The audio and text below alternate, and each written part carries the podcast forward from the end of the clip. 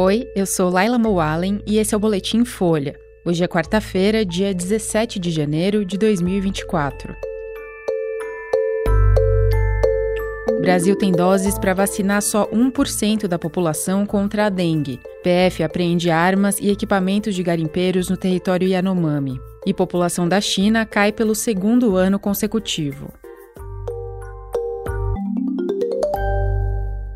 A ministra da Saúde, Nízia Trindade, disse hoje que é preciso aumentar a produção da vacina contra a dengue para incluir mais faixas etárias entre as pessoas que vão receber o imunizante. Atualmente, o Ministério pretende vacinar crianças e adolescentes de 6 a 16 anos e dispõe de 5 milhões de doses para isso, o que permite a imunização de 2 milhões e meio de pessoas, pouco mais de 1% da população. O número não cobre todas as mais de 30 milhões de pessoas na faixa etária priorizada. Trindade participa do encontro anual do Fórum Econômico Mundial em Davos. No evento, ela também disse que vai ser levado em conta o município onde vive a pessoa da faixa etária preferencial, já que algumas cidades são mais afetadas pela dengue do que outras. A ministra disse ainda que conta com doses doadas, mas não definiu um número nem prazos. Também falou que são necessárias outras medidas para conter a doença, como o combate ao mosquito Aedes aegypti. Segundo ela, 75% da transmissão acontece dentro ou no entorno das casas. O Brasil passa por um aumento de casos de dengue e bateu um recorde de mortes pela doença em 2023, com 1.094 vítimas.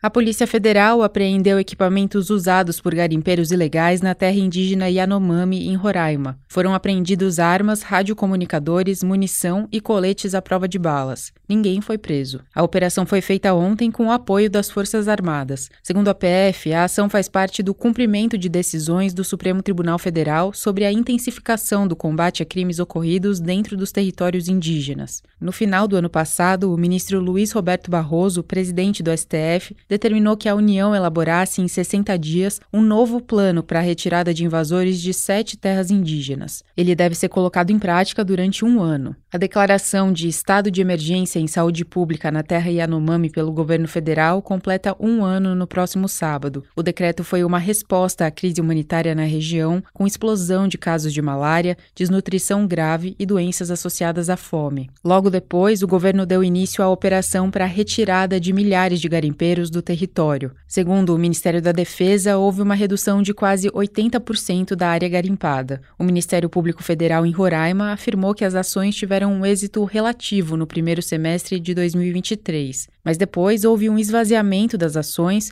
com o retorno de garimpeiros e a continuidade do adoecimento e da morte de Anomames. A ministra dos Povos Indígenas, Sônia Guajajara, reconheceu na terça-feira que as medidas foram insuficientes. Ela falou que muito foi feito, mas que agora as ações vão deixar de ser emergenciais para serem permanentes.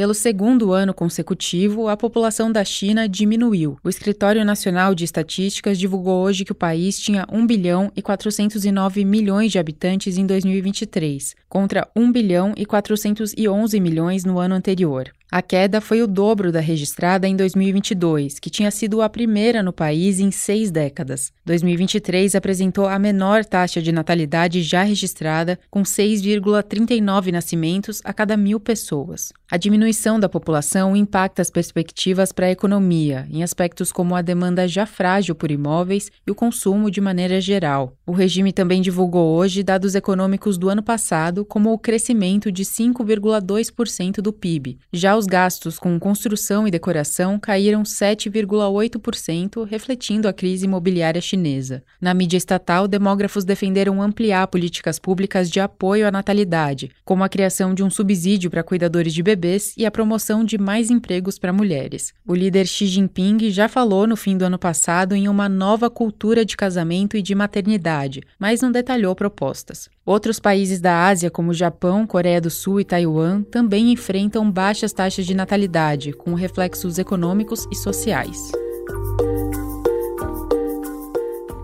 Esse foi o Boletim Folha, que é publicado de segunda a sexta, duas vezes por dia, de manhã cedinho e no final da tarde. A produção é de Daniel Castro e Vitor Lacombe e a edição de som é de Rafael Conkle. Essas e outras notícias você encontra em folha.com. Até mais!